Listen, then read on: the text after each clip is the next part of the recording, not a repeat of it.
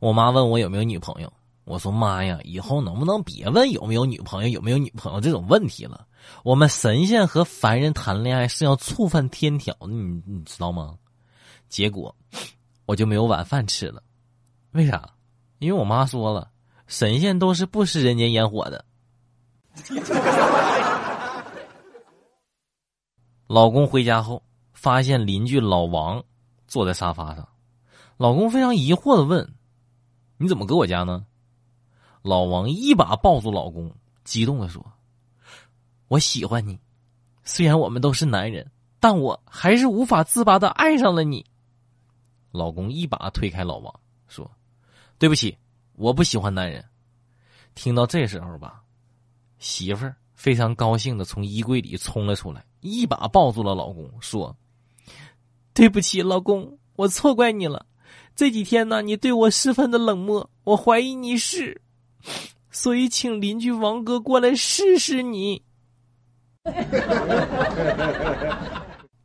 我是开餐馆的，昨天呢要关门前呢来了一个年轻人，要了两碗面，一碗呢自己吃，另一碗呢放对面，并且放了一双筷子。开始啊我没注意，后来发现这年轻人呢对着那个空气一直是有说有笑。我我我我感觉那个头皮有点发麻，啊！这年轻人对着那个面就说：“亲爱的，我先出去一下，等我回来。”然后这男的一去不回。妈，我现在想想，这估计是专业吃霸王餐的。同学们，你们觉得自己很蠢的，请站起来。同学们互相看了看，都不敢站起来。只有一个勇敢的王大炮站起来了。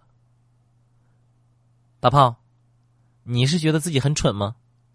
王大炮说：“不是，老师，我是不想让你一个人搁那站着。”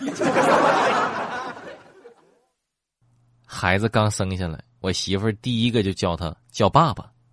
当时我那个感动啊，哎呀，幸福洋溢，难以言表。这月子里是做牛做马，绝无半点怨言。果然，后来宝宝啊，真的是第一个学会就叫爸爸，然后无数个深夜，当宝宝哭着喊爸爸，我是麻利儿的起来泡奶粉、换尿不湿，而我媳妇儿啊，搁一旁是跟猪一样在那睡，我才深深的体会到其中的深意。